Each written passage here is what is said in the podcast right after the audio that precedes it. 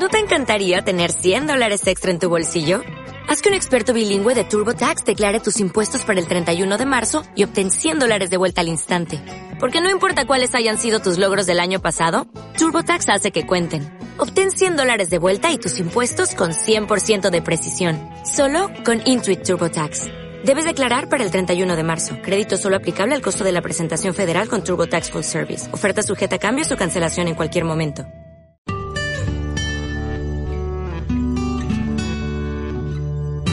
Educación Respetuosa. Un programa sobre una visión de la educación basada en el amor y el respeto hacia nuestros niños y niñas. Hola a todos y todas, os doy la bienvenida a Educación Respetuosa, un espacio de aprendizaje sobre crianza, educación y psicología infantil. Yo soy Marta Martínez, mamá y psicóloga infantil, y me acompaña como cada semana mi compañera en el proyecto de Educación Respetuosa, María Santonja. Hola, buenas a todos. Bueno, pues como se acerca o ya estás, va, a ser, depende de dónde estemos. Sí, o ya va a ser, o a lo mejor nos están escuchando en el futuro, en el carnaval 2025, pero bueno, en principio vamos a grabar cerca de fechas de carnaval 2018. Y, um, y bueno, pues un poco conflicto o tema que suele surgir en carnaval en relación a la infancia es que muchos niños y niñas a pesar de que es una fiesta que en principio debe ser muy divertida, pues pasan mucho miedo.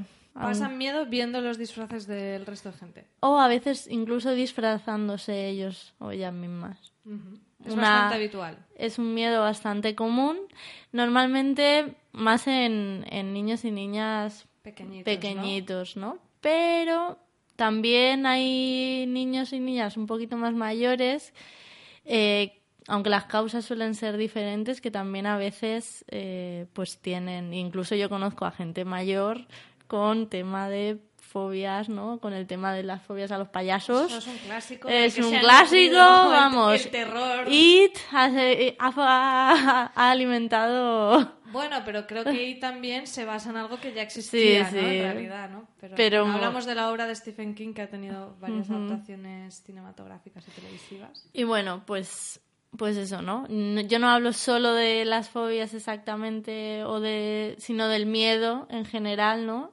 de los niños y las niñas. Era un poco cómo acompañar eso, un poquito hablar de, de cómo podemos primero verlo, cómo podemos saber un poquito qué causas pueden haber hecho también porque eso nos puede ayudar a prevenir y, em, y luego un poquito, pues eso, cómo, cómo acompañarlo o si ya en caso de que hablemos de fobia, porque no es lo mismo, aunque lo usamos así de forma sinónimo, por lo que es sí, una... como usamos fobia a lo mejor muy ligeramente, muy como si eso, claro, un miedo, claro, porque muchas veces los miedos infantiles eh, son por temporada, son transitorios y realmente se se pasan conforme va madurando el niño y va comprendiendo ¿no? ciertas cosas. Entonces, a lo mejor ahí no hablaríamos tanto de, de lo que es, no lo clasificaríamos como fobia tal cual, ¿no? ¿Cuándo podríamos decir que se pasa al siguiente nivel, al siguiente escalón y si sería una fobia? Pues, bueno, yo aquí, yo, a mí lo de los diagnósticos ya sabes que no me va, ¿no? Pero bueno, sí, obviamente no es una cosa ahí súper cuadriculada. Bueno, pero, según el nuestro manual de, de psiquiatras, psicólogos, pues intentamos coger a las personitas y existe ahí el cuadradito, ¿no? Pero, bueno. Como orientación general. Como orientación general, yo creo que para llamarlo fobia, como cualquier otro problema así a nivel psicoemocional, es cuando realmente estemos viendo que hay un sufrimiento que es, se trata de un miedo ya muy irracional, o sea, un miedo muy desproporcionado a lo que es el objeto de, de la fobia. Es decir, pues claro, en el caso de los disfraces, en principio mm, no existe tal peligro, ¿no? Es como eh, es una respuesta que no es adaptativa. Es decir, si tú ves un león, pues es normal que y necesitas el miedo y además es el, el, miedo es nos ha hecho sobrevivir como especies, ¿no? Entonces, si ya la respuesta es muy desadaptativa, es muy además que que ves en el niño además que le genera ansiedad ir a sitios, le empieza, pues a lo mejor no, que en el cole a lo mejor se disfrazan, eh, no, ahora no quiero ir a las fiestas, no quiero salir a la calle, no sé qué, no quiero ir a una fiesta de cumpleaños, eh, no quiero, no quiero, no quiero, que ya ves que está realmente repercutiendo en, en ciertos ámbitos ¿no? de, de, la vida del niño o de la niña, ahí yo creo que ya podemos hablar de una fobia más específica y a lo mejor incluso si no se está pudiendo como, si, si no disminuye, pues ya se puede buscar a lo mejor ayuda, ¿no? Porque las fobias eh, es de esas cosas como dentro de la psicología bastante sencillas. De curar, ¿te refieres? De curar, sí. De, de afrontar. De superar, sí, de, de, sí. Es algo como bastante sencillo dentro de todos los problemas, a lo mejor a nivel emocional, que podamos encontrar. Las fobias específicas, no tanto las que afectan a nivel más, a lo mejor la fobia social, por ejemplo, es más compleja pero las fobias específicas que tienen que ver este que tienen que ver con un objeto concreto, ¿no? Con un tema concreto suelen ser bastante sencillas para personas adultas que y para niños y niñas, ¿no?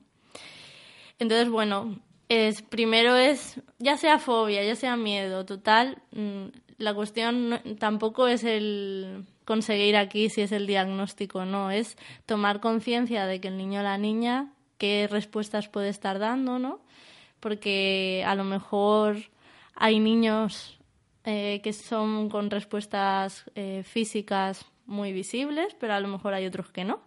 Claro, ¿cómo lo detectamos? Porque a lo mejor si son niños muy pequeños, como tú decías, tampoco ellos lo saben verbalizar o incluso a lo mejor no saben racionalizar qué les pasa por esto. Simplemente tienen la reacción, ¿no? ¿Cómo nos fijamos? Claro, por eso. Normalmente una emoción tiene varias, varios tipos de respuesta, ¿no? De, de reacción. Que puede ser o que vemos a nivel físico como palpitaciones, ¿no? O sea, que el niño realmente lo podemos ver la respiración, lo podemos ver tensión de la musculatura, podemos ver a nivel físico o podemos ver de forma de comportamiento, ¿no? Conductual, se quiere ir, eh, mm, quiero escapar de aquí o con esto de lo conductual también muchas veces vemos en los niños que a lo mejor no te lo expresan como miedo y te lo expresan como enfado. Es decir, el león ese es tonto, el payaso es tonto, no, no quiero estar aquí, no me gusta la fiesta, no no sé qué. Pero en realidad no es que no le esté o sea, no le está gustando, pero no le está gustando porque la base lo que está expresando, ¿no? Pero a lo mejor no está teniendo otra forma es el miedo. También como vivimos en una cultura un poco donde tener se miedo, penaliza, ¿no? claro, tú tienes que ser valiente, se oyen muchísimas, ¿no? frasecitas de eh, no hay que tener miedo si eso es una tontería, si no hace nada, no ves, mira, si es un payasito, si es un no sé qué. Es como que a veces parece que está más permitido no enfadarse que y de hecho en personas adultas podemos verlo igual no que para no demostrar que tengo miedo pues me hago el gallito y entonces a lo mejor lo que muestro es más eh, el enfado. Entonces bueno podemos ver eso y luego pues también podemos ver mm, respuesta más eh, emocional no o más de emocional relacionadas, como que ya no, no me siento bien, ¿no? O me siento triste. Puede, podemos ver que, que, habla de emociones que a lo mejor no dice miedo y luego aparte pueden darse respuestas más de pensamientos, ¿no? Cuanto más mayores más. o sea, una respuesta cognitiva. Me va a, si estoy viendo un león disfrazado, me va a comer. Catastróficas, ¿no? Un poco de que es malo, bueno, es que depende de la edad, ¿no? Cuando ya más mayores ya pueden desarrollar más esa parte de respuesta, pero todas las emociones en general pueden podemos identificar varios elementos, ¿no? Entonces, bueno, habrá niños que a lo mejor lo piensen mucho y aguanten ahí con su tensión y con su todo, pero están ahí boom boom boom y ves que no se lo están pasando nada bien, pero como los otros niños. La emoción, claro, como los otros niños están ahí y tal, y si no voy a quedar mal, y pues venga, yo, mm, ¿sabes? Pero tú te puedes dar cuenta que en, ese momento necesita acompañamiento, ¿no? Porque le estás viendo el miedo, aunque no huya, no hay respuesta conductual porque sigue ahí, o, o físicamente no le ves a lo mejor puedes intuir que está tal, pero es, es fijarse, pero en, general en general yo creo que y más mamás y papás creo que lo saben ver enseguida. Bueno, entonces, ¿qué consejos daríamos para acompañar ese miedo infantil en eso, en una situación ahora que se da con los carnavales?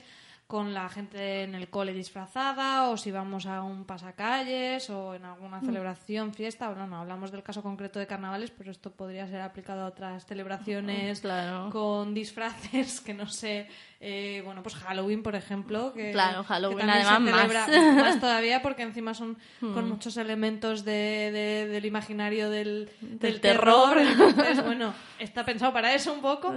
Eh, ¿qué, deberíamos tener en cuenta para acompañar ese proceso del niño o niña? Hmm. Primero es ponernos en su lugar, ¿no? O sea, para mí la primera parte, como siempre, es intentar comprender, intentar mirar con su mirada eh, cómo está percibiendo el niño o la niña toda esa situación, porque es lo que te digo, ¿no? Muchas veces es como que, mira que le da risa, mira que no sé qué, pues fíjate, ay, qué tontería, ay, no, sé qué. darle importancia o, despreciar el sentimiento que está teniendo, lo primero, ¿no? Claro, para eso es importante también entender que cuando son bastante pequeñitos, em, a nivel cognitivo, los niños y las niñas todavía a veces no saben ni diferenciar lo real de lo ficticio. Entonces, eh, muchas veces ellos están viendo algo que aunque tú les digas, pues si debajo está no sé quién, les da igual, ¿no? Yo recuerdo a mi hermano de pequeño con mi padre se disfrazaba de rey mago eh, el, negro. Y bueno, una era cuando le quería dar los regalos. Y daba igual que le dijera que soy papá, porque al final ya era en plan, da igual, hasta que no se quitó todo el maquillaje, realmente mi hermano lloraba desconsoladamente. o sea, era, no te acerques a mí, por favor. Claro. Eh, aunque escuchaba la voz y todo era en plan... Pero hay unos elementos que le descuadran, que le pueden pues atemorizar. Exactamente. Entonces, bueno, el primer paso es como reconocer, validar que, bueno, es normal tener miedo y además a nivel biológico incluso puede ser normal, ¿no? Sobre todo con las máscaras, cuando no podemos intuir ¿no? Si no vemos la mirada de alguien o la expresión de alguien, es que es algo innato el que no podemos saber. No puedo leerle, no puedo saber sus intenciones. Exactamente. Entonces es una es, es un miedo como básico realmente, ¿no? Incluso. Sería como un miedo sensato, ¿no? Es sensato, porque yo a ti no te conozco de nada y no te veo la cara y estás muy cerca de mí. Y además, fíjate cómo se acercan en general los payasos, por ejemplo, ¿no? Que tienen mala fama los pobres, pero que se acercan. Yo no soy nada fan de los payasos, así que mm, se hace... da igual esa mala fama. Se acercan a, en general a los niños y las niñas un poco bruscamente a veces, ¿no? Sin, sin que haya habido una conexión, no sé qué, como un poco invasiva, ¿no? Y eso a lo mejor puede crear ya una experiencia un poco ya de rechazo, de quién eres tú y, ¿sabes? Además... ¿Por qué llevas esos colores? claro, es súper alarmante, ¿no? Entonces, las experiencias previas también que haya tenido el niño, si le han contado las historias de miedo, no sé qué, todo eso hay que tenerlo en cuenta también si le hemos dejado ver algún audiovisual con algún, ¿sabes? en negativo. O incluso un propio un, cuento puede haber de, de historias. Sí. Lo que sea que haya, entonces, pues bueno, entender el discurso que él se ha creado y validarlo como, bueno, tal. Entonces es, primero me pongo en su lugar, estoy aquí, está bien, sientes eso y si está con esa crisis o con ese terror, me intento, eh, o sea, si él quiere o ella quiere irse, pues le dejamos irse, ¿no? Es en plan no forzar a que siga eh, enfrentándose en ese momento de venga, no pasa nada, valiente, ¿no? No forzar eso, sino al revés permitir que vuelva a un entorno seguro para que se tranquilice, para que se calme. ¿no? Y es a partir de estar en un entorno seguro, de un entorno calmado, donde ya podemos abordar luego el tema. Te no refieres a primero que él esté tranquilo, que se separe de ese ambiente que le estresa y ya a lo mejor luego hacerle la explicación de Claro, luego- eh, no es un tigre de verdad, es una persona no sé qué, pero no allí que no te están escuchando porque él está mm, Exactamente. atemorizado. Claro, y yo entiendo que muchas veces da decepción. A, a- hay familias que, imagínate, pues tú has comprado el disfraz, no sé qué, no sé cuánto, o incluso gente que se ha ido, pues eso, a Euro Disney o a la Warner o no sé qué, y de repente, hazte la foto con el no sé qué. Y es como, no, ¿sabes? O vamos a que te den los regalos los reyes y no. Bueno, pues al final es pensar en, en que no es, se supone que no lo has hecho para ti, lo has hecho para el niño. sí, Ya, pero bueno, al- pero es yo- complicado. Yo puedo entender esa frustración del padre, pero al final Claro. Y en no- ese no momento es tomarlo como- tampoco como enfadarse, sobre todo lo primero. Ya, pero bueno, a veces lleva a, a forzar un poco la máquina, ¿no? A venga, venga, que no pasa nada, que no pasa nada, porque es en plan, tú como adulto, en tu mente adulta sabes que no pasa nada, pero para el niño no, no está tan claro, ¿no? Entonces, por ejemplo, también eh, eso también hay que cuidar, por ejemplo, si nunca ha estado en contacto con espectáculos, ese que ha, eso típico de poner delante del todo a los niños y las niñas pequeñas lejos de los padres, cuando todavía no han tenido ninguna experiencia a lo mejor con personajes así, eh, pues a veces también puede causar, ¿no? El, estoy aquí solo, lejos de papá y mamá. Y viene con- un montón y de viene seres aquí. ¿sabes? Y entonces, pues tener un poquito de cuidado también, las características de cada niño o niña, pues también te van a indicar, ¿no? Eh, entonces sería un poquito eso. Una vez ya estamos en un momento tranquilo, pues, ¿no? Puede ser al día siguiente, puede no sé qué, pues ya empezar a acercarlo, ¿no? A, por ejemplo, objetos de disfraces, pero no empezar con las máscaras.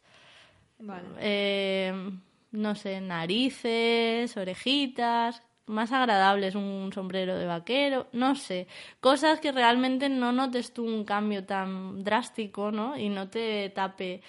Y entonces empezar a ver que eso es un juego, ¿no? Empezar a que el niño o la niña pueda ver también la transformación de me voy a disfrazar. Yo estoy aquí, tú me tienes delante y me voy a disfrazar. Recuerdo en nuestro cole eh, que se hacía en carnaval, que no sé si lo hacían por eso, pero ahora estoy pensando que servía para eso, y era que la semana de carnaval Se sigue. se cada sigue. día se llevaba una cosa, pues el lunes eh, un sombrero, el martes una, un pañuelo, el miércoles un bigote pintado, ¿no?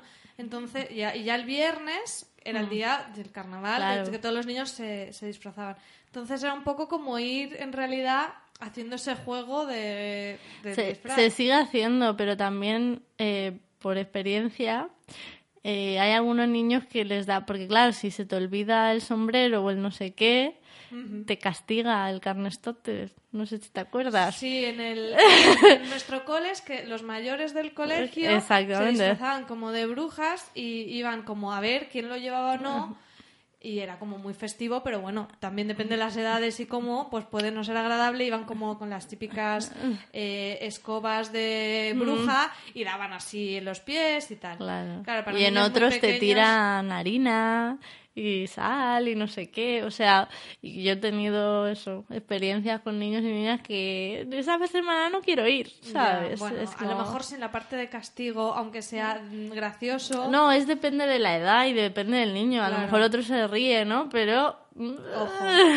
Bueno, también en la propia aula se puede tener gorros extras para que todos lo tengan y que luego Sí. vengan las brujas como a asustar en general o hacer el tonto en general. Pero no, si es muchas veces sea. la expectativa de quién va a El venir, nervio. viene el carnestoltes, quién es el carnestoltes. Carnestoltes en Bueno, Valencia. es, es que Era sí. como la figura del carnaval. Pero Y- sí, este podcast me sirve muy de, de modo remember de cosas del colegio que realmente tenía totalmente olvidadas. y, y cuando salen los temas me vienen y me parece alucinante cosas en las que no había pensado en años. ¿eh? Increíble. Eh, pero bueno, venía a decir el ejercicio este que hacen Sí, un del poco poco a poco me voy, ¿no? me voy tomando contacto. Sí, de todas maneras, lo de disfrazarse es algo que los niños y las niñas en general están en contacto con cosas de disfrazarse, o si no, ellos normalmente es un juego muy clásico, ¿no? Pero sí que es verdad, igual, hay algunos niños y niñas que lo que no es que les dé miedo el, el, alguien disfrazar, sino disfrazarse a ellos mismos cuando son muy pequeñitos. Como que dejan de reconocerse a sí mismos, ¿no? Separan esa... Sí, es un poco como la psicología un poco a veces explica que como una posible causa es como que todavía no tienen integrado quién soy, ¿no? Mi mm. identidad y es como que me voy a perder, no, no puedo todavía jugar a, a tener otra identidad porque todavía no he asentado la mía propia. ¿En qué edades sería eso? Más pequeños de dos años, ¿no? Tres, sí, muy pequeñitos ahí. Eh, entonces, bueno, sería un poquito desde un juego, si puedes tener un espejo también que, que se vaya viendo y entonces si puede luego, pues es ir como acercándole poquito a poco al mundo de los disfraces, pero en un contexto muy relajado, en un contexto muy seguro y, y que la persona que se vaya disfrazando pues sea también una persona de vínculo, ¿no? Que no te dé... No, el payaso claro. Pepe que aparece por ahí. Claro, entonces decir poquito a poquito hasta que a lo mejor pues el propio niño o niña no que tú se lo pongas, sino que él también quiere jugar ya a los disfraces. También ayuda muchas veces por los cuentos, si es en específico con payasos o con no sé qué, pues en específico hay cuentos, ¿no? De asociarlo a que mira qué historieta, nos reímos de este que se disfrazó, eh, como un poquito ir quitándole, pues eso, que lo vaya conociendo, que vaya entendiendo lo que está sucediendo y, y, y normalmente con eso es un miedo que se suele quitar pero sí que es cuando vayamos a poner en contacto otra vez, porque eso, ¿no? Tú trabajas en casa con los cuentos, con las historias, con el no sé qué, cuando vayamos a ponerlo en contacto otra vez en el mundo que haya disfraces, pues yo sí que recomiendo pues como el poquito a poco igual, ¿no? No empezar con un desfile de carnaval, ¿no? empezar a lo mejor con una fiesta que viene un mago o un no sé qué. Sí, ¿no? decías, o disfrazarse en casa. Sí, eso es lo de casa, pero que una vez lo llevas al contexto eh, exterior, que no esté masificado, que no sea por todos lados me viene gente, ¿no? Una, una situación así, de esa masificación, podría ser agobiante. Ya, ya de por sí, claro. imaginemos. Claro. Entonces, bueno, un poquito iría por ahí la la eso, tener paciencia y, y, ya está. En caso de que fuera muy agudo, que, que, fuera ya una respuesta ya como muy ansiosa, porque puede transformarse, a veces también ayuda, ¿no? Que lo pinten y tal, porque puede transformarse luego en pesadillas. Si ya es como recurrente de voy a, vamos al supermercado, pero habrá no sé qué, ¿no? Como ya que ves que lo tiene, eh, pues eso, muy presente pues bueno, ya si, si no se pudiera tal, pues yo siempre recomiendo que, que para eso te puede ayudar un profesional, ¿no? Pero un poquito la idea que se suele aplicar en todo esto es eh, el ir poniendo en contacto, ya sea a nivel imaginativo, pues eso, con cuentos, o que lo vaya plasmando, que darle espacio a que lo exprese sin juicio, todo ese miedo, y, y luego ir viendo ir descondicionando, porque normalmente es como que lo tengo asociado a, a que va a pasar algo negativo, ¿no? Entonces es ir dando ejemplos, ir dando situaciones que, que me den una experiencia positiva de, del asunto. Porque bueno, aunque el tema que hemos elegido es más el cómo gestionar el miedo, podemos, aunque sea hablar brevemente de qué beneficios tiene, ¿no? El, disfraz, porque a lo mejor lo hemos mm. pintado como una cosa ahí, en plan, viene el carnaval, vamos a preocuparnos un montón. Eh, y, como dices, los niños de siempre han jugado a disfrazar. Vamos, mi juego favoritísimo de niña. Eh, teníamos mi hermana y yo un maletín con disfraces y lo que no eran disfraces, sino una camisa vieja de mi padre, no sé qué. Y era mm, lo que echábamos horas y horas. Entonces, ¿qué, qué beneficios tiene ese juego de, del disfraz para los niños y niñas? Pues en general, bueno, es un juego simbólico y como siempre hablamos, el juego simbólico ayuda mucho, ¿no? A procesar muchas cosas, nos puede ayudar a, que puedan expresar ese sentimiento. A veces también, a veces no empezamos con el disfraz, puedes empezar disfrazando al muñeco o a una marioneta, ¿no? Pero que normalmente incluso pues eso, lo puedes utilizar para el aula o para casa o para lo que sea, te sirve mucho para que ellos se pongan eh, para que ellos puedan expresar a veces cosas que no pueden expresar.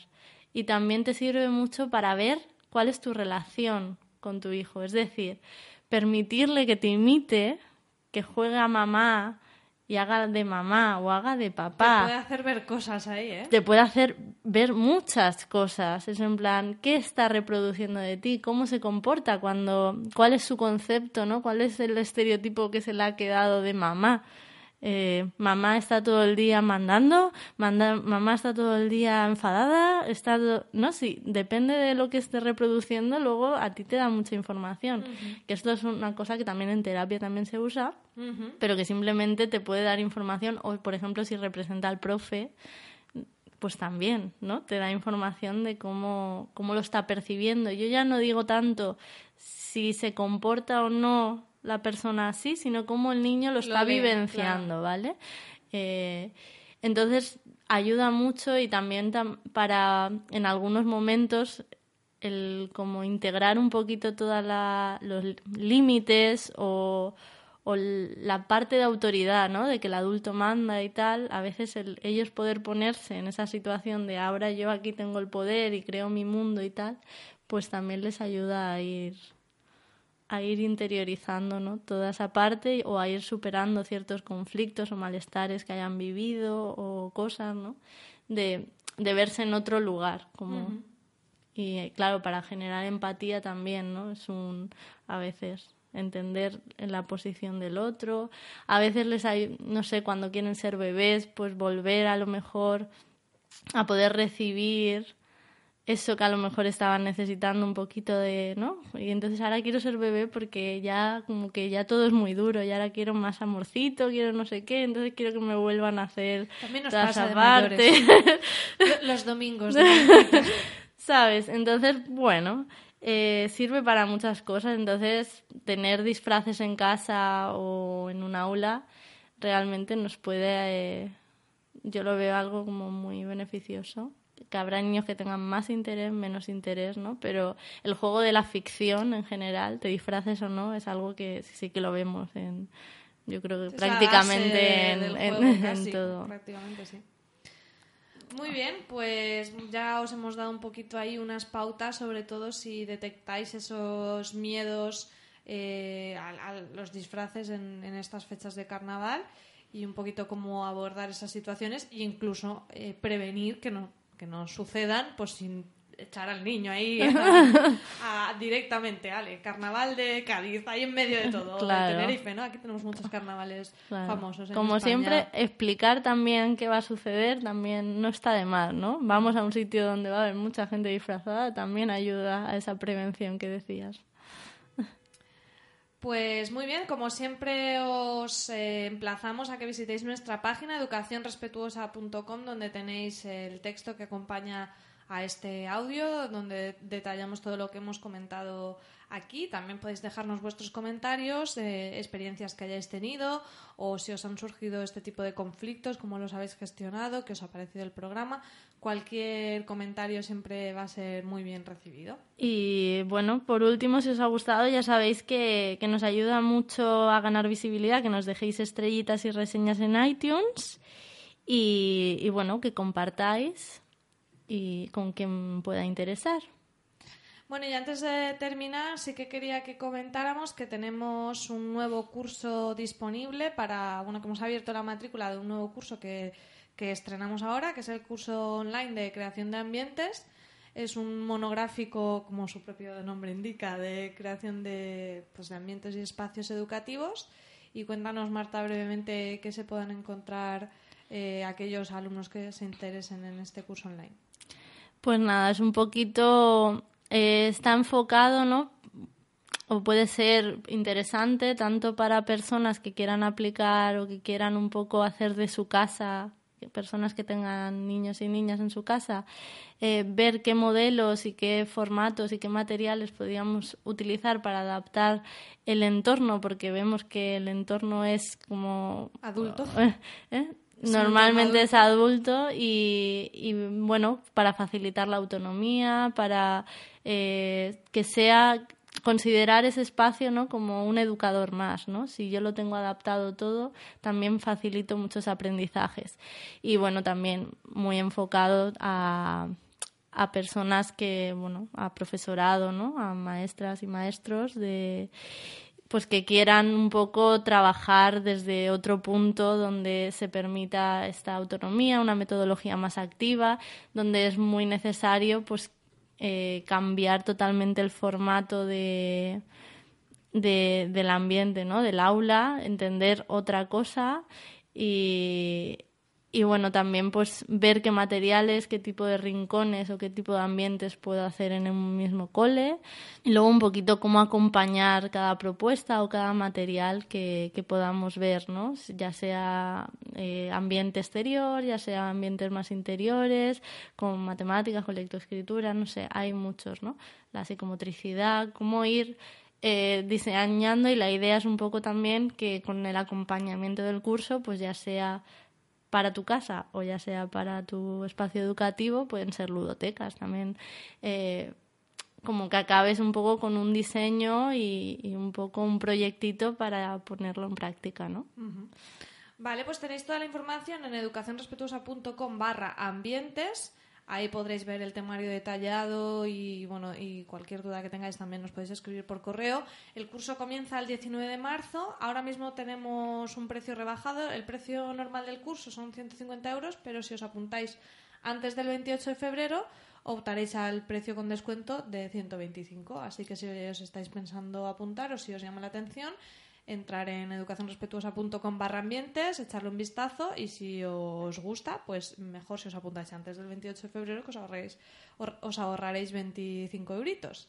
Y nada más, pues mm, próximamente contaremos más cositas en el podcast a ver si ya empezamos a coger ritmito de grabación de nuevo después de las navidades. Pues sí, hasta aquí hemos llegado. Muchas gracias y que paséis un feliz día. Hasta luego.